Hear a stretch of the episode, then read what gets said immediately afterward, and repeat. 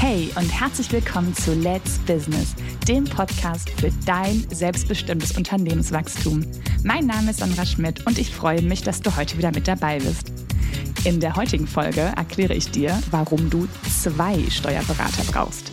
Ja, du hast richtig gehört. Ich habe gesagt zwei Steuerberater.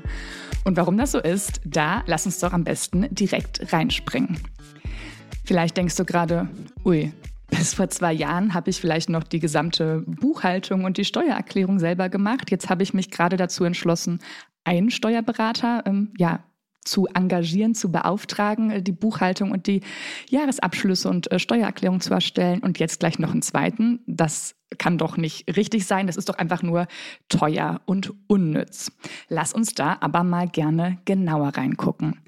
Denn wenn du jetzt schon einen Steuerberater, Steuerberaterin hast, die dich also unterstützt, hast du ja schon mal eine Person, der du alle Unterlagen zukommen lässt. Ja? Und was macht die Person dann? Ein Beispiel, der Monat ist um, du stellst alle Unterlagen zusammen, kannst die sehr wahrscheinlich schon äh, digital dann zu deinem Steuerberater rüberschicken. Der hat auch dann die Kontoauszüge vorliegen, kann also gucken, ähm, liegen alle Belege vor. Ist ein ganz äh, wundervolles Thema, da können wir noch mal eine extra Folge drüber machen. Ähm, und der Steuerberater oder seine Mitarbeiterin sorgen dann dafür, dass diese ganzen Belege, die ganzen Zahlen, deine ganzen Einnahmen und Ausgaben, dass die richtig erfasst werden und dass dann am Ende eine schöne Erklärung fürs Finanzamt erstellt wird, dass das Finanzamt auch ähm, glücklich und zufrieden ist und dir dann sagen kann, was für eine Steuerlast zu bezahlen ist. Das heißt, dieser Steuerberater oder die Mitarbeiterin von dem Steuerberater, die sind eigentlich immer nur damit beschäftigt, sich die Vergangenheit anzugucken.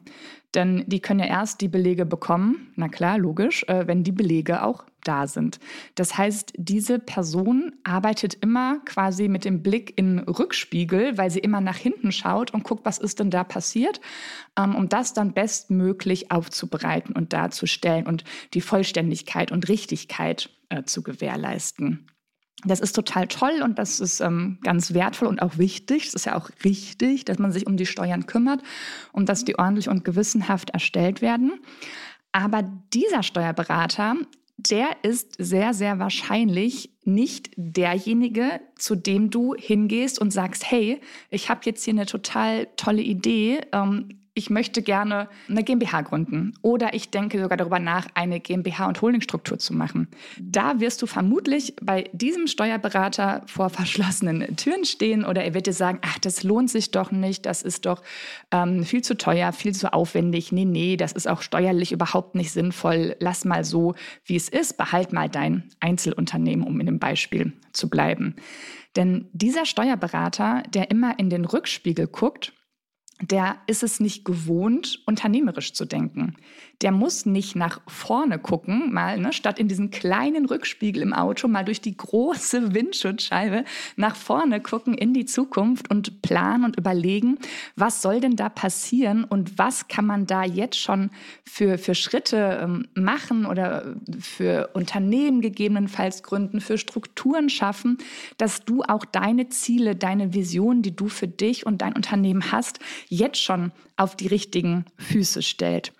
Das heißt, du benötigst neben dem akribischen Steuerberater, wenn man so möchte, diesem gewissenhaften, der sich um die Zahlen kümmert, brauchst du noch jemanden, der dieses unternehmerische Denken hat, der selber Unternehmer ist, der selber nach vorne guckt, der also nicht rückwärtig Zahlen bearbeitet, sondern mit dir zusammen äh, sich hinsetzt und dich fragt, hey, wo willst du denn hin? Was ist deine Vision von deinem Unternehmen? Wo stehst du jetzt? Wo stehst du in fünf, in zehn Jahren? Wie lange willst du das machen? Hast du vielleicht verschiedene Ideen? Möchtest du in verschiedenen Bereichen dich mal ausprobieren und der dich da an die Hand nimmt und dich unterstützt, diese Vision, die du hast, die ja schon bei dir im Kopf existiert, dass man die auch wirklich äh, ernst nimmt und dann in eine gegebenenfalls Unternehmensstruktur gießt, die jetzt für dich natürlich ne, nicht zu groß, sondern passend ist, aber dir alles ermöglicht, was du dir vorstellst mit deinem Unternehmen. Und dieses an die Hand nehmen und zu schauen, auf was müssen wir achten, was ist eine richtige Gesellschaftsform, äh, was ist aus steuerlicher Sicht zu berücksichtigen, was ist aus haftungsrechtlicher Sicht äh, zu berücksichtigen, da auch zu schauen, wie flexibel ist dann äh, das Konstrukt, was da gewählt wird. Da brauchst du einen strategischen Steuerberater.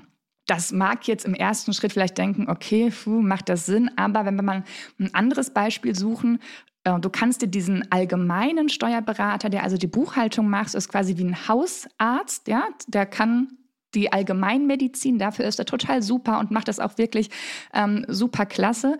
Aber wenn du ein Spezialthema hast, gehst du ja auch mit Zahnschmerzen äh, zum Zahnarzt. ähm, so kannst du dir diesen strategischen Steuerberater auch vorstellen, wirklich als Spezialberater, der dann für dieses Themengebiet äh, extra ausgebildet ist und da genauso wie du die ähm, strategische Unternehmerbrille auf hast. Das heißt, die beiden müssen auch nicht ständig parallel arbeiten. Zum Beispiel bei mir ist es so, ich betreue ja ganz viele Mandanten eben als strategische äh, Steuerberaterin und schaue da, wo stehst du gerade, wo möchtest du hin. Und da ist es wirklich ein Zusammenspiel mit dem anderen Steuerberater, der weiß, dass es mich gibt.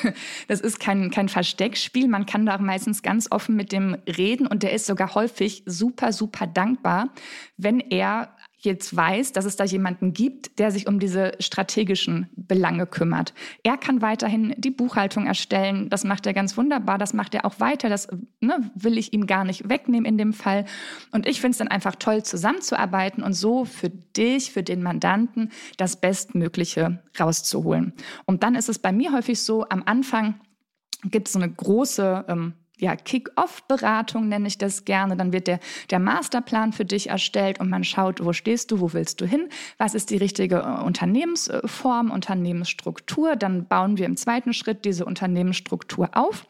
Äh, und dann kann dein Steuerberater ganz normal die Buchhaltung weitermachen. Und dann gibt es zum Beispiel quartalsweise Gespräche, halbjährlich oder wenn gerade nichts Besonderes ansteht, auch nur jährlich vielleicht Gespräche. Man sagt, okay, so wie es jetzt ist, ist es super, aber ich überlege, im nächsten Jahr möchte ich das und das noch machen. Ich habe da zwei, drei Ideen, können wir mal sprechen. Kann ich das schon in die bestehende Struktur mit integrieren oder muss die vielleicht noch erweitert werden? Das heißt, dieser strategische Part ist am Anfang einmal sehr ausgeprägt da, da man sich ja auch kennenlernen muss. Ne? Ich muss wissen, wer bist du, wo tickst du, was möchtest du erreichen. Aber dann ist eine Zeit lang manchmal auch wirklich äh, ja, Funkstille, wenn bei dir keine neuen Themen aufpoppen. Und dann gibt es eben ja quartalsweise, halbjährlich, jährlich Gespräche. Das heißt, du hast auch nicht immer zwei Steuerberater, die du konstant beschäftigst. Ja, genau. Das ist meine Erklärung dazu, warum zwei Steuerberater wirklich, wirklich Sinn machen, weil es sich, wie du jetzt sicherlich ne, gemerkt hast, um zwei total verschiedene Persönlichkeiten handelt. Die eine, die im Rückspiegel arbeitet und da schaut, dass alles ordentlich aufbereitet fürs Finanzamt wird und die andere Seite, die strategische Seite, die eben eher schaut, was kann man für dich gestalten, wie kann man dein Unternehmen zukunftssicher aufstellen. Ja, das war sie schon, die Folge. Ich hoffe, sie hat dir gefallen. Dann abonniere doch gerne den Podcast direkt in deiner Podcast-App. Connecte dich gerne mit mir auf LinkedIn. Ich bin gespannt auf dein Feedback zu dieser Podcast-Folge. In diesem Sinne, deine Zeit ist jetzt Let's Business. Deine Sandra.